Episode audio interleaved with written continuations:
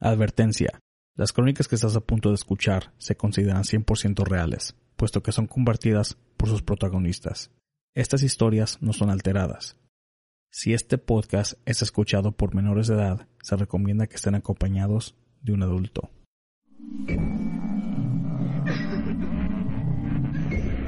Fantasmas, ovnis, brujería, conspiraciones, todo en relación al tema paranormal. aquí. En Entre la Oscuridad.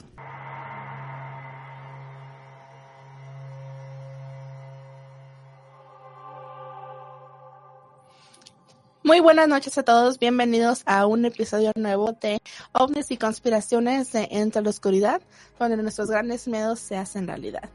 Y esta noche hablaremos de la conspiración o las conspiraciones que rodean el asesinato de John F. Kennedy. Y para esto tenemos al experto de ese tema que estuvo necio que quería hablar de esto, Juan. ¿Qué onda. Juan? Ya estoy mejor, ya recuperé mi voz. ¿Qué haces tus ojos así? Según. Am, sí, ya lleva cuánto, como unos meses que les digo diciendo que hay que hablar sobre la conspiración de John Desde F. antes que empezáramos a hacerlos en vivos. ¿Te acuerdas? Teníamos que haber hablado sobre esta conspiración, pero estoy muy contento de que nos la vamos a aventar el- esta noche. Desafortunadamente no está Florentino con nosotros. A lo mejor se conecta más tarde, pero no nos hizo promesas. Bueno, Así que a lo mejor puede que entre después. Entonces, para, da- para dar más o menos un poco de información sobre lo que viene, lo que viene siendo lo que sucedió en 1963 ¿Y qué al, pasó, presidente, al presidente John F. Kennedy que, o sea, obviamente está- vamos a hablar el por qué o por qué una persona así como él, am, creo que él viene estando en los top 10 presiden- mejores presidentes de los Estados Unidos. Fácil. Fue el primer, yo creo que fue el de los primeros que se le puso al tú por tú a Rusia, no nada más en modo de ah, ejército, pero también en tecnología, ya que él quería hacer el viaje a la luna. Juan? Entonces, tenía, así como tenía varios amigos, también tenía enemigos. Y pues empecemos con esto. Ah, Inge, empecemos con la primera foto. A ver, Juan, ¿y qué pasó? ¿Qué fue lo que sucedió? Cuéntanos. Viernes, noviembre 22 del 63, el presidente John F. Kennedy pasaba por una ruta que viene siendo más o menos como un desfile en Dallas, Texas. Aquí lo ven en el carro, en el asiento de atrás, acompañado de, enfrente de él eh, es el gobernador de ese entonces que era John B. Connolly. Y no me, no me pregunten de la mujer porque la verdad no me importa, no tiene nada que ver con este caso. Solo que había amor. Como amor. Pues porque una vez que le borraron los sesos, ellas luego, luego se le puso así enfrente como que no le hagan nada. ¿Quién a otra mujer? La que sí, la que está ahí, la de Rosita, la del... Pues la de Rosita, que no es la primera dama. Creo que sí, pero no me acuerdo su nombre. Te voy a, decir- no, te voy a ser sincero, La su nombre no tiene nada de relevancia con esta conspiración. O varias conspiraciones. Nunca la mencionan, no tiene nada que ver. Bueno, dos disparos se dieron. Pero sí hay una conspiración que hablas que ella también estuvo involucrada en el asesinato. De las importantes que vi, casi ella no salió. No. Salió Madeline Brown, que, pero era una que estaba con el en ese entonces vicepresidente ah, Johnson. Ajá. pero ella no es la, no es la misma Bueno. BS. Bueno, lo que dice, lo que está escrito oficialmente era de que eran dos disparos am, que, que ocurrieron ese día. Uno fue el que le pegó en el cuello y el otro fue el que lo acabó dándole en la cabeza. Uno de esos tiros también alcanzó a herir a el que en ese entonces era el gobernador de Texas, a John B. Connolly. Pero después resulta que fueron tres disparos que ocurrieron. Todo se pudo captar por video ah, por un camarógrafo que se llamaba Abraham Zapruder. Y ese, ese, ese video se, básicamente se le apodó el Zapruder Film. ¿Qué agallas de este güey? Porque creo que en, en un tiroteo lo que haría una persona normal Sí. sería correr, pero él siguió grabando de principio a fin. Pero él no era reportero ni nada de eso, ¿verdad? No. Nada más era como una persona más en el público. El tiroteo venía del sexto piso de un edificio localizado al sureste de donde venía pasando el, el vehículo que tenía el presidente. El rumor era que el asesino era un hombre llamado Lee Harvey Oswald. Si puedes poner la siguiente ah, foto, Inge. Aquí ya es después cuando el último tiroteo, el último disparo, que fue el que, si lo han visto, como les hemos dicho antes, no podemos poner el video, pero ustedes lo pueden encontrar en YouTube y déjenme les digo que está muy, muy cabrón ese video, porque se ve claramente cómo le dan la cabeza y cómo le da, salta lo que sea parte de su cabeza y pues la mujer esta se le, echó encima para protegerlo, pero pues para ese momento ya era demasiado tarde. A la siguiente foto, Inge. En la siguiente foto, que viene siendo esa. Oye, Juan, pregunta. manda. Este, aquí miren el chat que hay varios comentarios, pero allá no nos sale ninguno.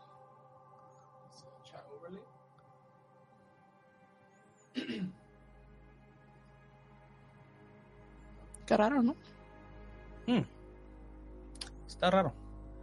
Entonces tendremos que leerlos pues desde el teléfono. Así que ¿al- algo importante. Ah, dice Eduardo Nevares agarró buena nalga.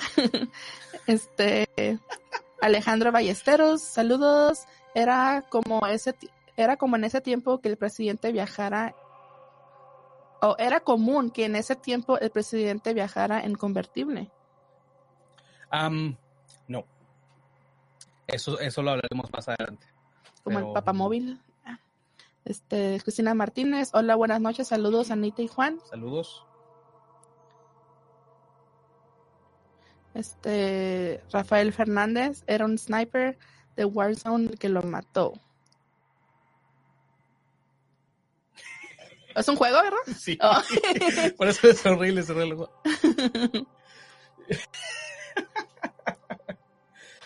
¿Qué dice? ¿Qué es esto? Los But let's be honest, seamos honestos, la muerte de John F. Kennedy fue planeada por los que trabajan en las librerías. Porque ¿por qué se ocupaba un libro de dispositorio? Y estoy en Texas. ¿Está en Texas? ¿Es en Texas, Lalo? ¿Está en Texas, Lalo? Bueno, aquí es donde empieza la conspiración después del tiroteo. Am, empe- empezamos con esa foto, la que acaba de poner ah, el Inge. Este viene siendo la ruta que se tomó, el- la línea roja. La línea, la, la otra, o sea, fue el regreso, La pero inicialmente esa tenía que ser la ruta original. Menos vueltas, era una cosa que nada más iban a pasar así derecho. Y pues ahí es donde empieza. ¿Por qué tuvo que hacer una ruta o tuvieron un mapa con tantas vueltas? Se sabe que todas estas vueltas, pues aparte de que le bajaban la velocidad al vehículo, ah, habían, habían muchos ah, edificios con varias ventanas. Creo que el total eran más de 20 mil ventanas entre todos los edificios a donde iba a pasar el automóvil. El servicio secreto tuvo dos opciones. Una, o ponen un policía o un guardia básicamente por cada ventana para prevenir algo como esto, o hacer absolutamente nada. Optaron por la segunda opción, hacer absolutamente nada. Entonces este vehículo pasó por lo que viene siendo 20 mil ventanas y pues se le entiende. En ese tiempo creo que no teníamos los- el, el suficiente, um, ¿cómo se dice? Manpower para, para poder poner una persona por ventana. Y pues al pobre, era, era un accidente suceder.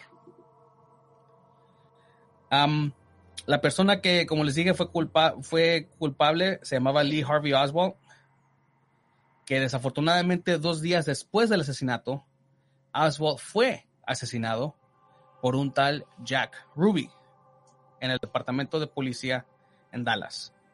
Y por si no sabían, ustedes pueden encontrar también ese video en línea porque eso se captó en vivo. Mientras se llevaban a Oswald ya para encarcelarlo, am, Ruby sale de la nada y pues lo mata. Y ya todos se le echan encima y pues ya. ¿Y por qué fue que lo mató? ¿Para que no hablara? Eso, eso es una de las teorías. de que supuestamente en sí era para que no... No fuera a confesar si alguien le pagó para asesinarlo. Sí. Si te puedes pasar a la siguiente foto, porfa, Inge.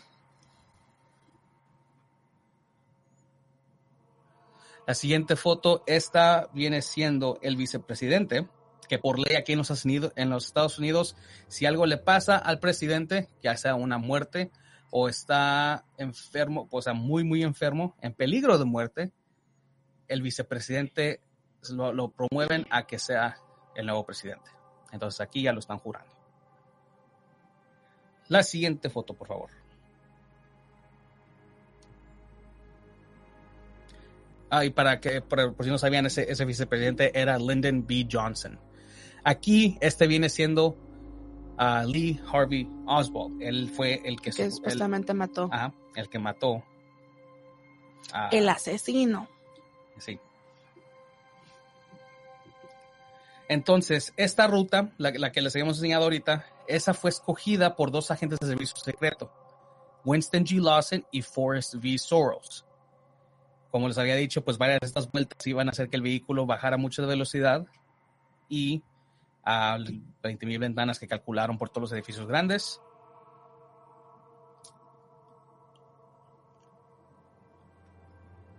a Lee Harvey Oswald, a esta persona que están viendo, era americano, pero él aún así como que le tenía mucho amor a Rusia, por alguna razón.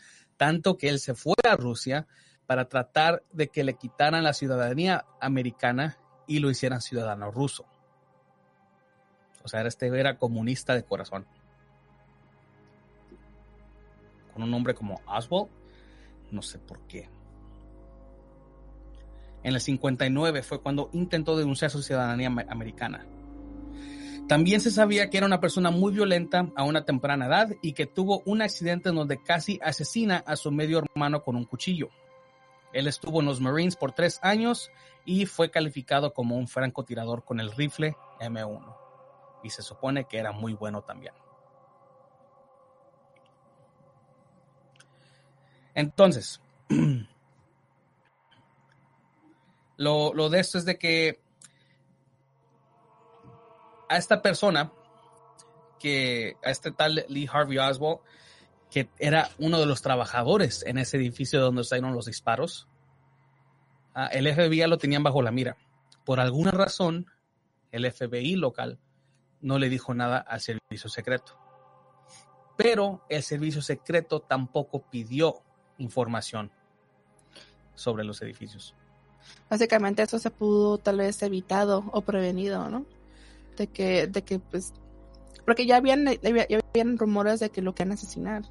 Sí, se pudo haber evitado, pero es que lo veo de esta manera. Era de que aquí, aquí se pa- parece que el servicio secreto era de que, pues si no me dice nada, no voy a preguntar. Y el FBI estaba de que, no, pues si no preguntan, no les voy a decir. Entonces fue, creo que, algo muy erróneo de las dos partes. Se pudo prevenir, sí, pero al final fue lo que pasó. A ver, aquí dice Adriana Sosa, la esposa se llamaba Jacqueline. Se llama Jackie, esposa. Ok. Y luego dice Alejandra Ballesteros, el supuesto asesino tenía entrenamiento militar o franco de, de francotirador. Sí. El supuesto asesino, este, él estuvo tres años en los, en los Marines y también eh, ah, fue, era francotirador. Dice Jesús Loya, el vicepresidente toma el cargo si el presidente queda incapacitado de por cualquier razón. A eso me quería referir. Entonces, aquí otro dato es de que ah, de la comisión y el, la- el comité este se llama el, el comité de los Warren. Nada que ver con los Warren de las películas del conjuro, así que no se Yo confundan. estaba ¿eh? confundida con eso. no es cierto. que ya síguele. El comité de los Warren, que son, que viene siendo de la Casa Blanca, es que el rifle de 6.5 milímet- milímetros, de donde vinieron los disparos, estaba registrado y en la posición de Oswald. Esto lo pudieron determinar ya que lograron sacar una bala completa del gobernador, que es la siguiente foto que les vamos a poner, las siguientes dos fotos. Esa viene siendo la primera. Esa es la bala que lograron ellos agarrar del gobernador. Y la siguiente es un fragmento de otra. Pero fue lo suficiente para que ellos pudieran determinar de que sí venía del rifle que estaba en el sexto piso. También, aparte del rifle, encontraron los, tres, los tres casquillos que le correspondían a estas balas. También había evidencia de que Oswald intentó asesinar al comandante Edwin A. Walker en abril de 63, y eso demostraba que este hombre no tenía miedo de matar a alguien de alto poder. Después del asesinato, exactamente 45 minutos después, Oswald alcanzó a matar a un policía con un revólver cuando se estaba tratando de dar la fuga.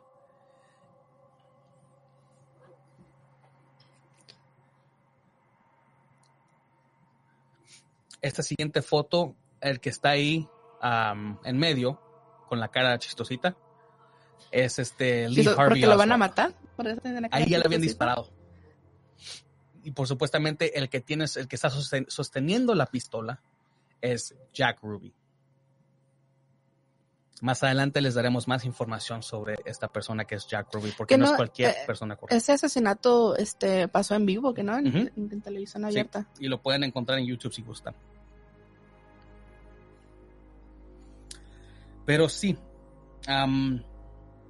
como ya has mencionado antes, que por qué lo habrá hecho a Ruby, la teoría es de que era para mantenerlo callado.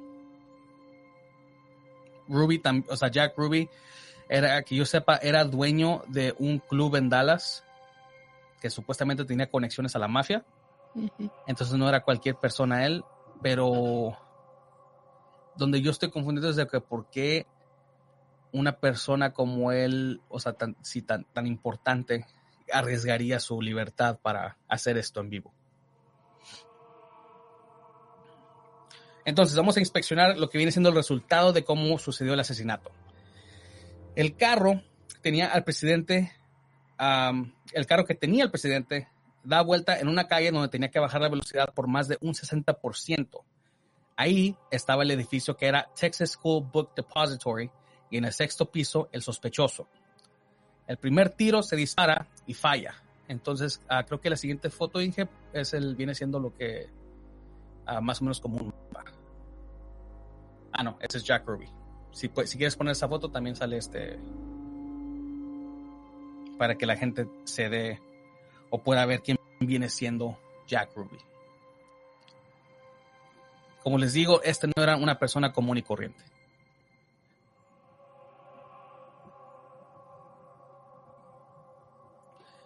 Entonces, aquí está, si pueden ver en la, en del lado izquierdo, en la parte de arriba, ese viene siendo el edificio donde estaba el francotirador.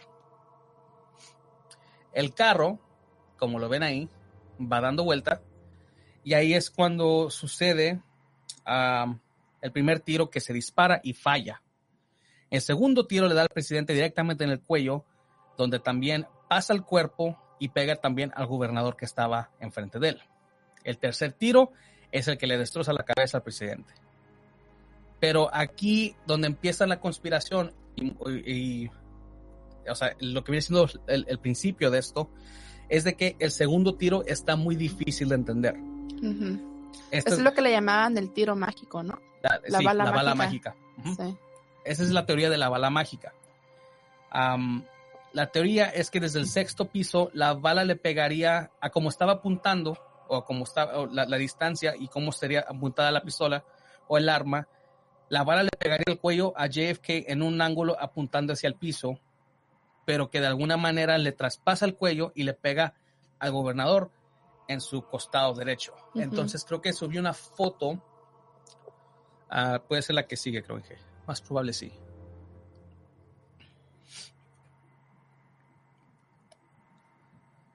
Ok, en la foto de arriba es básicamente como sucedió. Le, está, le pegan el cuello a John F. Kennedy. De ahí se, pasa su cuerpo y por alguna razón como que toma una dirección donde le pega al lado costado derecho, a su costado derecho al gobernador, que también le pasa su cuerpo y le llega a pegar en su muñeca y de su muñeca traspasa su muñeca y también le, le llega a pegar en su pierna, casi arriba de la rodilla del lado izquierdo. A eso le dicen la bala mágica. Por toda la dirección que tuvo. ¿Y dónde venden esas pistolas?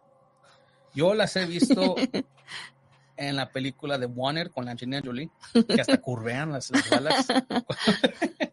y los usaba también Mario Armada, ¿no? La otra razón por la que le llaman la bala mágica es porque cuando la bala fue extraída estaba completa. No mm. estaba ni fragmentada, no tenía nada, estaba completita. Esto levantó mucha duda con los escépticos, ya que es imposible que una, una bala apuntada hacia el piso le pueda hacer este tipo de daño. Pero años después, con la tecnología que teníamos, lograron comprobar que sí era posible, ya que el gobernador iba sentado más bajo que el presidente y como estaban colocados sus cuerpos, daba una posibilidad a este daño. Pero era una posibilidad muy pequeña, pero aún así podía ser posible. El por qué estaba intacta después de atravesar dos cuerpos no se sabe. O sea, que estaba intacta como, como que si no se hubiese disparado. O, o si se disparó, pero... Sí se disparó, pero... O sea, la bala en sí no tenía...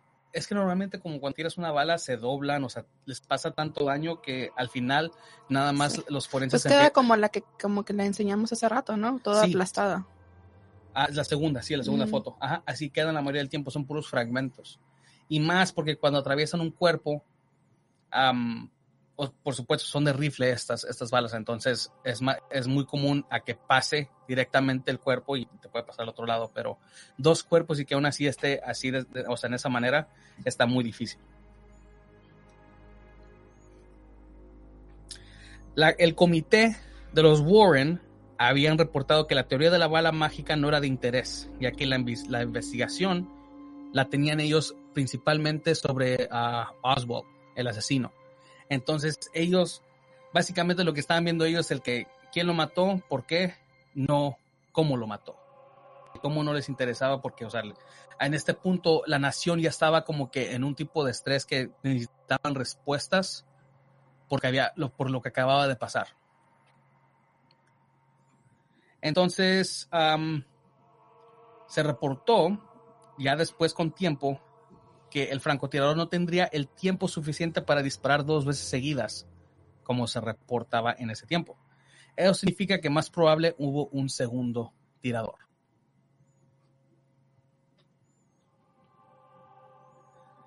En el 66, el gobernador de Texas dijo en una entrevista que él estaba seguro que el primer tiro sí le dio al presidente y que el segundo tiro fue el que le dio a él, pero el segundo tiro fue de alguien más. Un espectador de nombre James T. Tague reporta que una bala extraviada le pegó a la banqueta cerca de él y un fragmento le alcanzó a pegar en su mejilla. Y él estaba localizado casi, estaba un poco retirado donde estaba pasando todo esto. Ahora, ¿en dónde estaría localizado el segundo tirador? para darle más información sobre esto, les voy a poner una foto ahorita. Si puedes ponerla, Inge, por favor.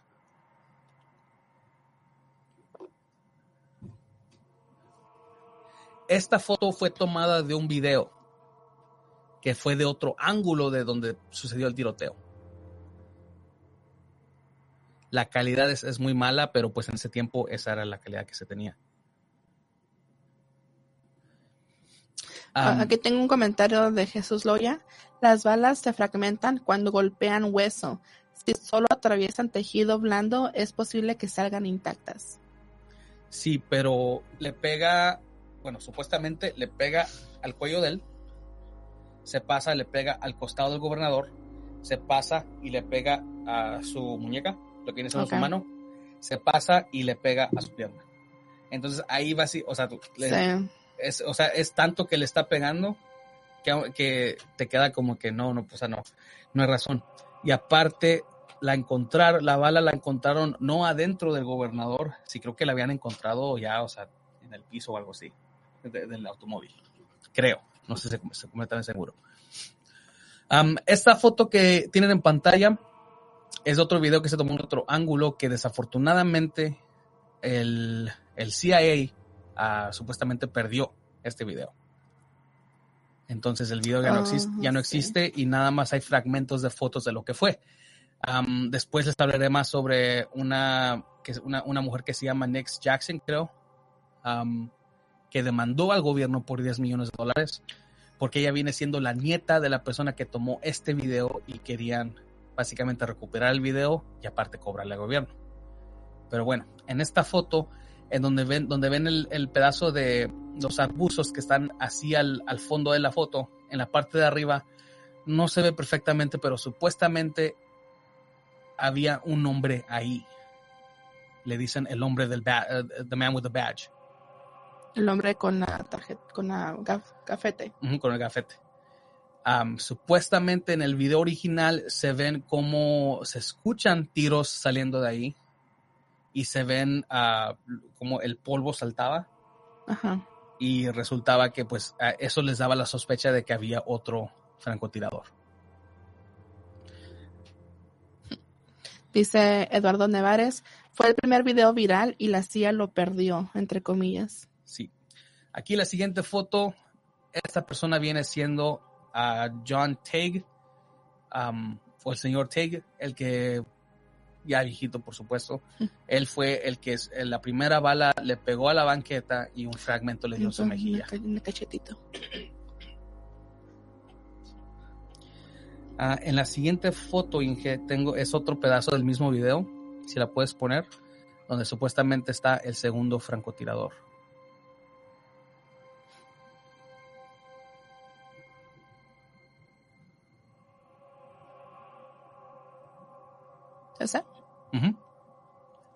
Es, pero como les digo, es muy difícil de ver. Se supone que está en, o sea, en, lo que viene siendo esa barrita donde están los arbustos. Pero lo que sí muchos testimonios decían es de que había, se saltaba mucho el polvo. O sea, escuchaban los tiroteos y veían polvo como salía de, de los arbustos. ¿Cómo se quita la barra de un lado? No sé. Se déjalo. Sí, está bien. Saludo para Alfredo Rueda, mi tío. Dice, saludos Anita y Juan. Aquí estamos a la escucha de ese tema tan interesante. Me recuerda la película de John F. K. JFK. También quiero mandarle saludo a mi tío Alfredo Rueda porque él nos invitó, ya sea en su proyecto que se llama El Santuario de los Cómics, o ya sea aquí, él puede venir también aquí con nosotros para platicar sobre cómics de terror. Así que allí lo pueden seguir, El Santuario de los Cómics. Él habla sobre cómics y de temas de cómics. Ah. en el en el 76 se formó un comité que se llamaba el Comité Selecto de la Casa sobre Asesinatos. Y este se formó porque se, quiso, se hizo una investigación más profunda sobre el asesinato de John F. Kennedy y en ese tiempo también del señor Martin Luther King. Este comité se formó con ese propósito, porque ya se sabía que la CIA había sostenido o había escondido información sobre estos dos asesinatos con ningún propósito, con ningún propósito de sacarlos al aire y que también contenía información del asesinato de Fidel Castro. Este comité oficialmente reportó que con la cantidad de evidencia que existe sobre el asesinato de John F. Kennedy, es más probable que dos francotiradores estaban involucrados y que había una conspiración detrás de esto. Entonces, aquí van las teorías o las conspiraciones que están involucradas sobre el asesinato de John F. Kennedy. A la siguiente foto, uh, porfa, Inge.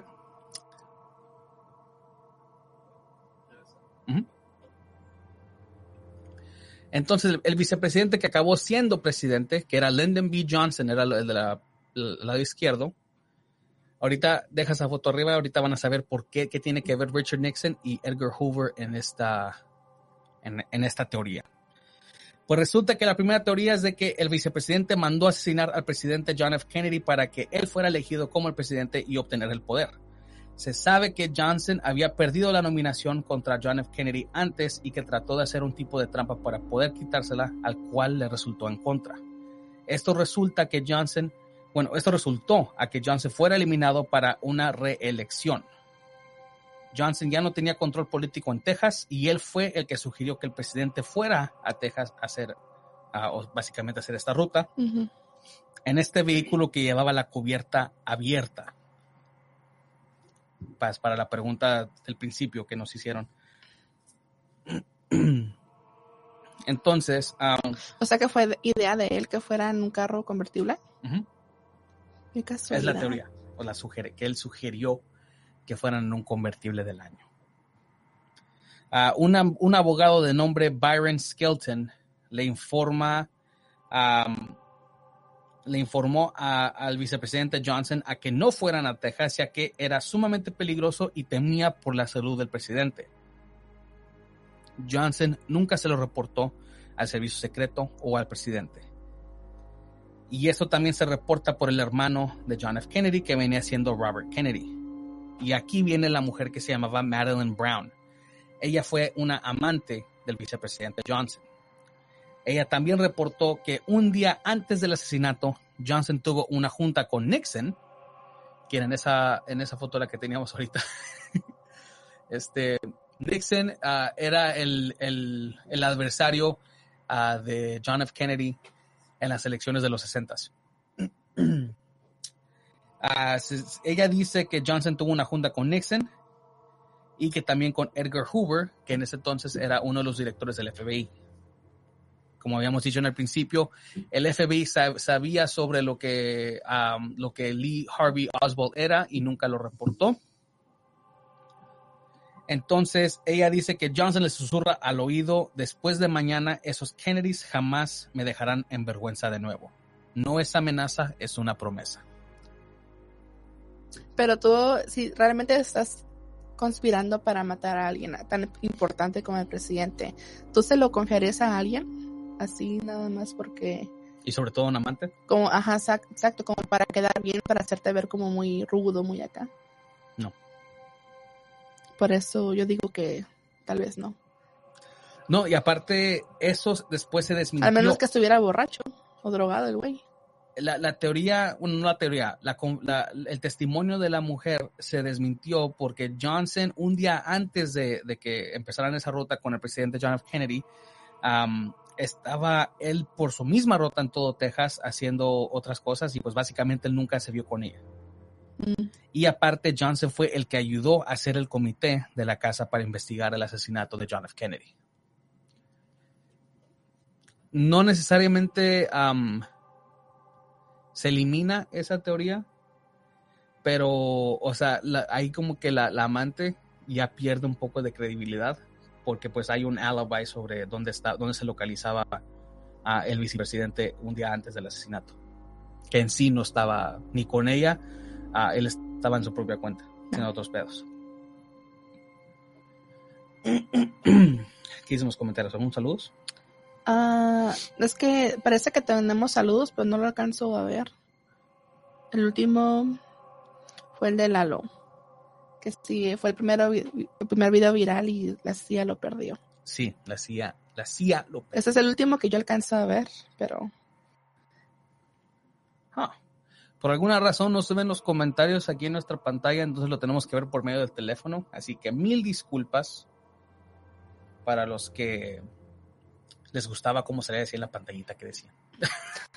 es la primera vez que pasa y no sabemos por qué se de- dejaron aparecer. Pero voy a tratar de leer los que me salgan en Facebook.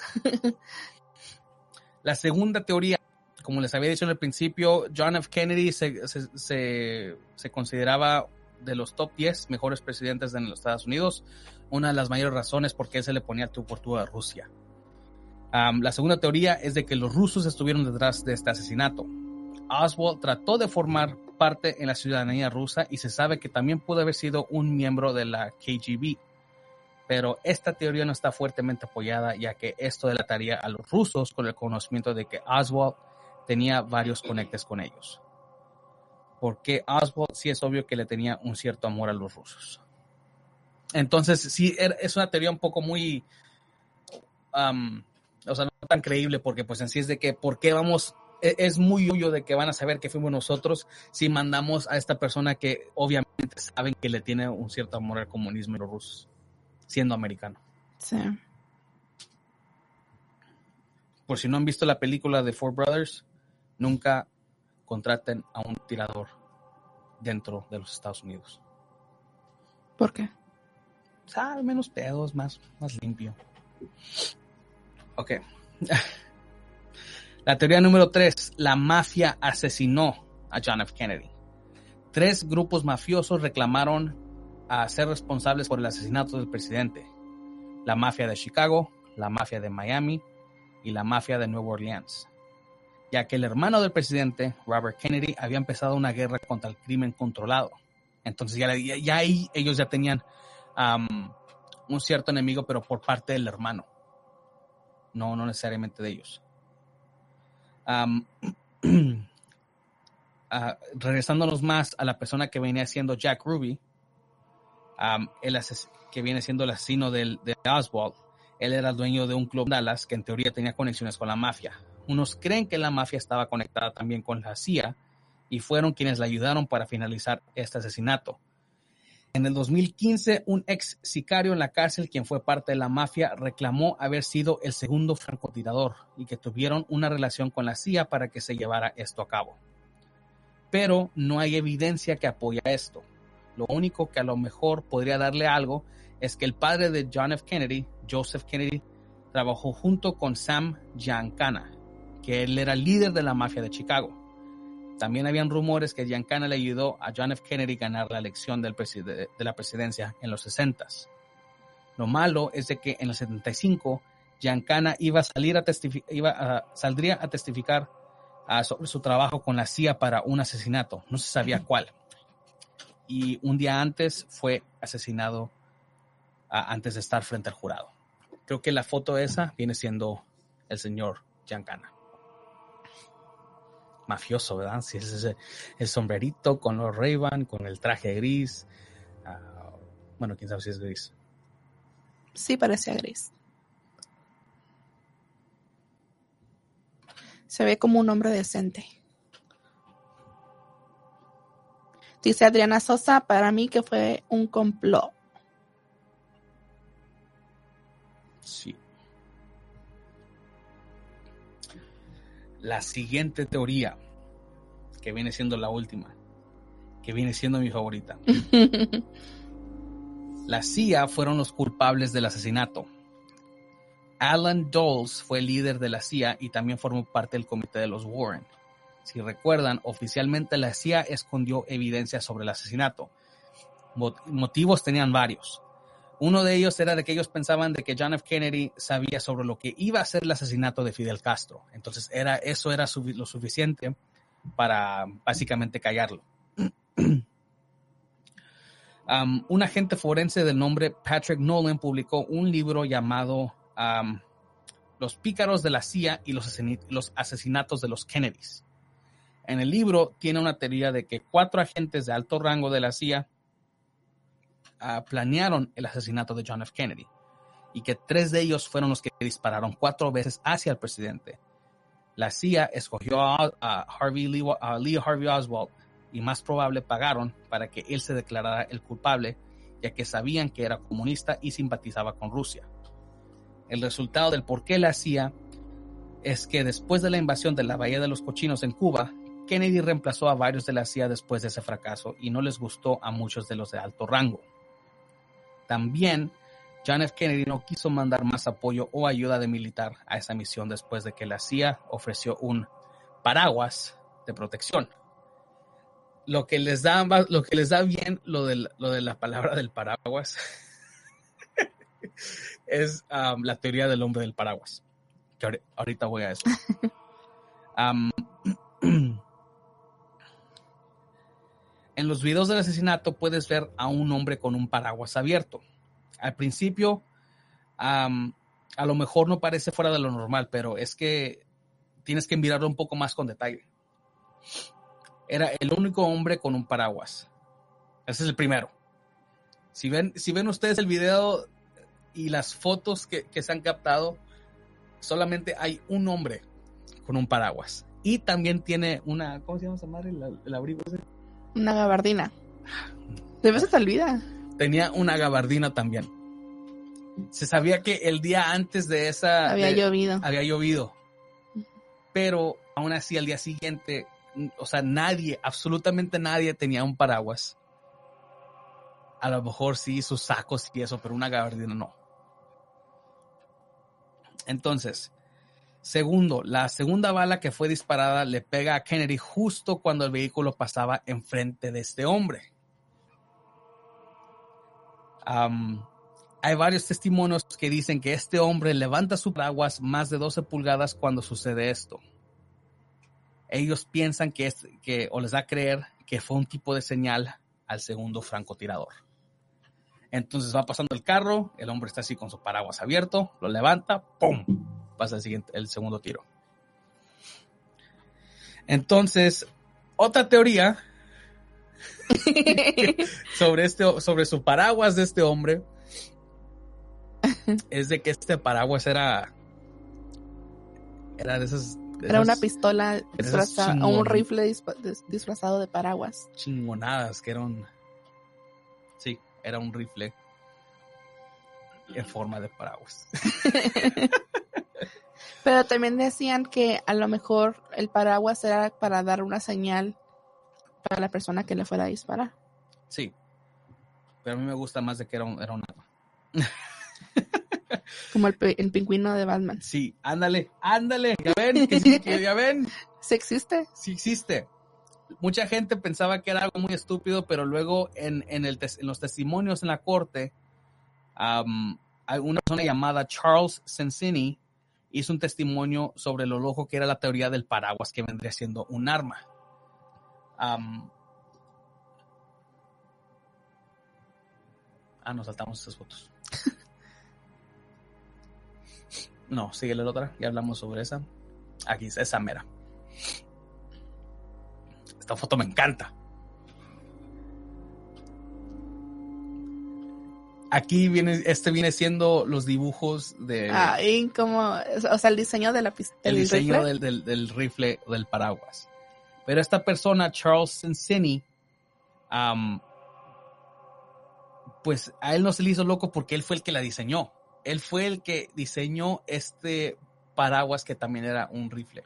A como lo había diseñado, es de que cada vez que, o sea, tú le, pusieras un- tú le pusieras una bala a este paraguas, cuando lo abrieras iba a disparar.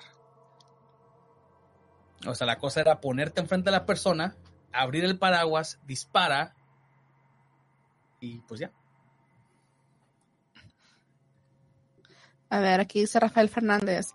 Arriba el, el comunismo y arriba las, las chivas. Este lo dice. Es que el, el señor Juan es un no sabo. Ah, por, el- por la gabardina. Es que quién chingas va a acordar de gabardina. Y luego también dice, hay que bloquearlo ya, ¿no? Dice, Sí, ya bloquealo, ya. o sea que es un parabatos. No sé a qué se refiere. No sé.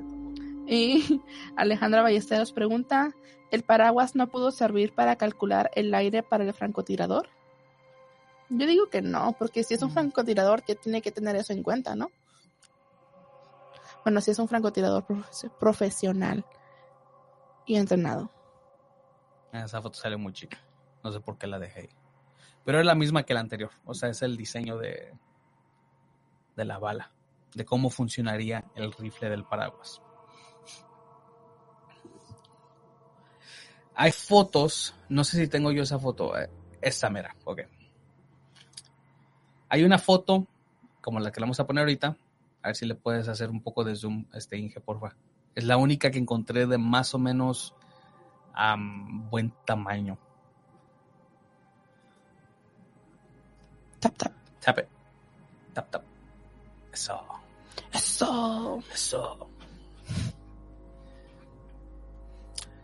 Aquí está la otra cosa. Mientras los tiroteos pasaban, mucha gente se tiró al piso y se fue a la fuga. El señor que está en ese círculo se sentó al lado de una de las personas que estaba ahí y pues, supuestamente no, o sea, no, no tenía, no enseñaba ni miedo ni, ni absolutamente nada de eso. Él estaba completamente normal. Ese es el hombre del paraguas. Nada más faltaba que saliera volando con su paraguas, ¿no? Como, así como, da, el como tiro, helicóptero. da el tiro, lo abre y se va volando. como el Mary Poppins. Este dice Rafael Fernández. Durante ese tiempo era comunión la tecnología de espionaje, ¿no? O sea, ¿era común o común? Era común. común la tecnología. dice que yo soy uno sabe. Sí, después del bautizo. Durante ese tiempo era común la tecnología de espionaje. No sé. Sí. Es que es que en sí el espionaje nunca ha estado fuera de moda. Hasta la fecha los o sea, sacan tanta información que tú te quedas como que a la madre existió tal cosa, como está el proyecto HARP. O sea, está, está la gente que, que están programadas, así como el, el Winter Soldier, así de, de- ¿cómo se llama? De, de Captain America, que les dicen ciertas frases y se, se, Se vuelven activan. en, en- se activan. Supuestamente es una teoría real, pero no sé. Supuestamente. Lo vi en unos shows. Lo miras en TikTok. lo miré en TikTok. No, lo vi eh, en un show. ¿No te acuerdas que te, que te mencioné que el, um, el ex gobernador y actor ah, Jesse Ventura tenía, tenía su propio show que donde, donde él buscaba como que la- las top, las top este, conspiraciones Ajá. y trataba de ya sea o desmentirlas o comprobarlas. Entonces él saca la que viene siendo la de los reptilianos y también hace una investigación sobre lo que viene siendo la teoría de los, los, los, que se activan con palabras, pues, y, te pueden asesinar y todo ese pedo. Entonces, el hombre del paraguas llegó a un testimonio, se llamaba Louis Stephen Witt. En su testimonio, él reclama que el paraguas fue un símbolo de protesta, que él solo abrió su paraguas cuando él pensaba que, que John F. Kennedy lo podía ver. En Inglaterra y otros lados de Europa, el paraguas se utiliza como un símbolo de protesta. Pero, como siempre, los, los escépticos piensan que Witt fue sobornado o empleado por la CIA para cubrir los pasos hacia el asesinato. Pero, esta la, pero, pero sí está la posibilidad de que Will solo lo hizo para protestar.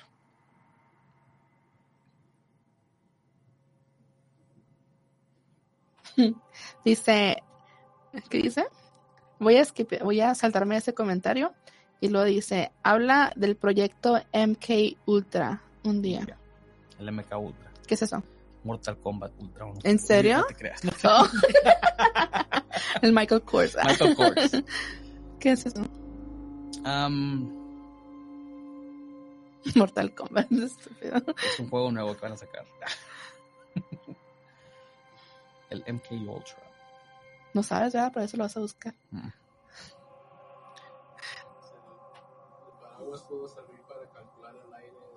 Francotirador. Dice, ya lo leí. Ah, ok, ok, ok. Viene siendo esa. Para eh, mind control y todo eso. Oh, ok. Tortura y lo de los que se activan con las. Bueno, Hay, hay que hablar de eso entonces. Me interesa.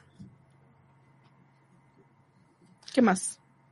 entonces, en el 2003 se hizo una encuesta en donde el 70% de los americanos pensaban que el asesinato de John F. Kennedy fue una conspiración. El 32% aceptaron las evidencias del comité de los Warren y un 51% cree que el tirador tenía un cómplice. En el 74, el que venía siendo el vicepresidente y se hizo presidente dijo en una entrevista que él está seguro que el francotirador no estaba solo, pero que sí fue él quien jaló el gatillo. ¿Tú qué crees? Yo creo que por lo que había pasado en la... ah, es que John F. Kennedy otro pedo. John F. Kennedy era de los que de los que hacía al, al- al aire libre decían que para ser el mejor presidente necesitaba ser, ser lo más honesto posible con la gente.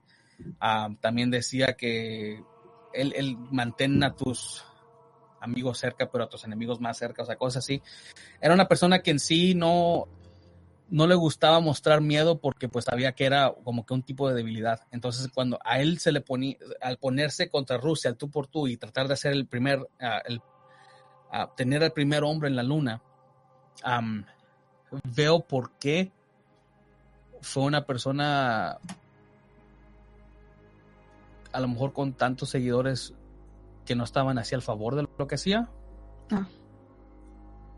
Creo que sí la CIA tuvo que, si no, sí, a lo mejor tiene que ver algo con el asesinato, pero eso de que perdieron lo que, lo que posiblemente enseñaría al segundo francotirador se me hace algo muy estúpido. Lo que se me hace más estúpido también es de que tenían el, pues el tip, el tip es básicamente de que hay alguien que podría hacer algo en contra del presidente y que nadie dijo nada, nadie hizo nada para prevenir. Sí. De esas cuatro teorías, am, aunque será, será un poco difícil de creer, pero para mí la del paraguas tiene mucho... Yo sí pienso que el hombre del paraguas no tenía un arma así del pinche paraguas, pero am, sí tuvo que ver con algo de que si está pasando enfrente del carro, qué casualidad de que abre el paraguas y lo levanta.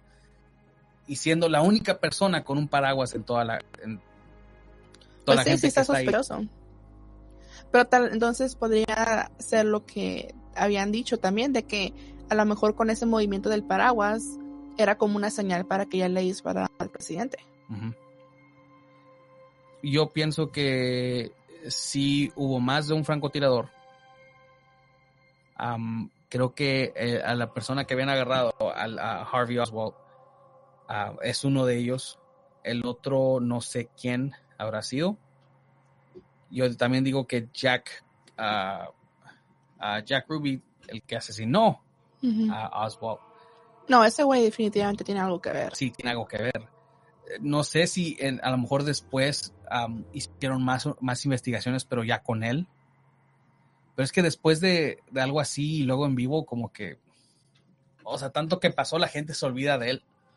Básicamente lo ven como, no algo normal, pero lo ven como que, ah, lo mató porque pues a lo mejor estaba enojado o, para, o por lo que pasó con el presidente, porque este presidente en ese tiempo también fue, o sea, fue muy querido. Hasta la, como te digo, hasta la fecha es, está, es considerado en los, en los top 10 y eso que nomás estuvo mil ya como sea, casi tres años, menos de tres años en la presidencia. Ajá. Que si tienen mucha mala suerte los Kennedys, sí. Pero por alguna, o sea, no es mala suerte en sí, o sea, tiene, es es una, tiene que haber un porqué. Pues dicen que para poder llegar a presidente no te puedes mantener 100% este, transparente. Ujú. O sea, obviamente también tienes que hacer cosas que no quieres hacer y ganar- ganarte tus enemigos. También estaba el chingón del, del Roosevelt, ¿El qué? el chingonzón del, del presidente Roosevelt. Oh, ¿No ves que él hizo, él escribió en su libro cómo él tuvo un encuentro con el Yeti? Con, el- Sí. con el Bigfoot. no sabía eso. ¿No sabías? No. Ah, sí. Y que lo mató. ¿Qué te ríes? En serio, en su libro, Roosevelt dijo que se había quedado dormido en un, eh, cuando fue a cazar y que cuando se despertó se encontró a, a lo que viene siendo el pie grande. Y que lo mató, creo, algo así. Nalgadas. Pero Roosevelt también era una persona extremadamente rara. Porque dicen que supuestamente él era de que si querías hablar con él y, y si de casualidad tenía que ir al baño, te decía que te pararas al lado de él y hablaras con él mientras, hacía- mientras hacía el Ok. baño. Supuestamente. Yo no estaba ahí. Pero bueno, estamos llegando a la hora, lo que viene siendo este episodio. Pónganos sus opiniones de qué creen ustedes o por qué fue que lo habrán matado. Porque, aunque no me salen todos los comentarios, Juan. ¿No? A ver. ¿No tienes tu celular contigo? No, lo dejé ahí al lado del Inge, creo. Me lo podrías pasar, Inge. Veamos, veamos, veamos. El último que me sale es de Har Amela. Dice, ya ven, pero no me in- invitan. Yo sé mucho trabajo para el MIB, Men Black. Lo voy a poner aquí dice Bring him on camera. Sí, creo que ese fue el último, el más reciente. ¿Sí? Ok. Para todos los que nos acompañaron, muchas, am, muchas gracias. Los que pudieron estar con nosotros. Am, espero les haya gustado este episodio. Ya llevaba tiempo que quería hablar sobre el asesinato de John F. Kennedy. Porque es uno de los más am, de los más fáciles de explicar y también de los más fáciles de, de entender. O sea, no a como pasó, sucedió todo y después de los testimonios que hubieron y después de la gente que estuvo frente al jurado, am, o sea, es, es obvio que no, que no nomás fue un, ases- un asesinato común y corriente. ¿Has visto la película de The Watchmen? No. ¿No? ¿Qué miras? ¿Qué haces en tu tiempo libre? Veo al Dross. En la de The Watchmen hay un um, uno de los miembros, el comedian, a él es al que hacen hire, al, al que le pagan para que mate al presidente John F. Kennedy. Y hacen esa escena donde él sale a ¿Ah, sí? lados y le dispara. Le vuela la cabeza. En la de X-Men, le echan la culpa a Magneto porque supuestamente él fue el que asesinó al presidente John. F. Kennedy pero él estaba tratando de salvar a John F. Kennedy porque John F. Kennedy era también un mutante. Algo así. Pero bueno, muchas gracias por estar esta noche con nosotros. Ya saben que si quieren participar los lunes, um, Inge, si pudieras poner en la pantalla. De hecho, nos están preguntando que si cuando vamos a hablar de los sueños, Juan, que ese era el tema que íbamos a tocar este lunes que pasó, pero Juan le dio gripilla, El chorrillo. le dio parvo. Este lunes no pude, se me, lo primero, o sea, me dio una gripa así muy, muy pequeña, pero, lo- pero lo primero que se me fue fue la voz. Um, entonces no, Pero se comió su caldito y ya está como si nada. caldito de reza. Entonces, el lunes, el lunes que viene, este lunes, ah, entonces sí, retiro lo dicho. Este lunes nos veremos a las ocho y media de la noche, am, hora de Arizona. Ah, ya saben, pueden, vamos a estar aquí por Facebook, YouTube y Twitter Live. Y el tema va a ser, va- o sea, va a ser el especial de la temporada que va a ser sobre los sueños. Vamos a hablar sobre lo que se viene manifestando en esos sueños, pero lo más común que viene siendo el hombre del sombrero negro y también las arañas y más probable unos sueños lúcidos, Sí. ah, los el desplazamiento ah, de cuerpos mientras uno sueña, la subida de muerto. Al- al- ten- al- creo que tendremos unos invitados. Tendré que asegurarme de eso. Pero bueno, Pero ese tendríamos que hacerlo un poco más extendido, ¿no? Yo creo que va a durar más de una va hora. a durar más, sí, por seguro va a durar más que una hora. Entonces, si quieren seguirnos por todas redes sus redes sociales, pueden encontraros sobre cualquiera de esas en pantalla, bajo arroba canal oficial ELO. Si gustaría mandar sus experiencias ah, o relatos paranormales, también pueden hacerlo por audio o escrito, ya sea por el número de WhatsApp que está ahí en la pantalla. Sobre todo si tuvieran algún sueño, una parálisis, este, ¿cómo se dice? ¿Parálisis qué? Parálisis del sueño. ¿Mm? Una experiencia que hayan tenido con el nombre de sombrero, con las arañas, por favor déjenos un audio o nos también a lo mejor pueden salir con nosotros en el en vivo, así para que tengan más contexto. Para la gente que también ha preguntado, el estamos haciendo en vivos ahora, pero el modo podcast sigue. Nada más que está un poco atrasado. Porque es diferente, o sea, e- el podcast da cuenta que lo subimos y le damos como una semana para que esté ahí y luego ya subimos la otra. Am, si lo subiéramos tan seguido, entonces pues no quiero que se atrasen los, los escuchas, pero si quieren podemos subir más seguido, pero aún así los tendremos en modo audio y lo- los tendrán ahí igual en iTunes, Spotify, Google Podcast, donde ustedes gusten. Am, entonces, el lunes, para la gente que quiera participar o quiera compartir sus, am, sus relatos, nos vemos este lunes a las 8 y media de esta hora en Arizona. Los- el miércoles que viene, no sabemos todavía qué tema vamos a hablar, esperemos a Tino para ver este, qué, qué sugiere él. Si ustedes tienen alguna sugerencia, déjenos saber. Y... ¿vamos? Dice don Roberto, saludos don Roberto, dice, ya me dio sueño, ahí está, ya hablé del sueño. Esta noche estuvo con ustedes Ana y servidor Juan y tengan una muy buena noche. Adiós.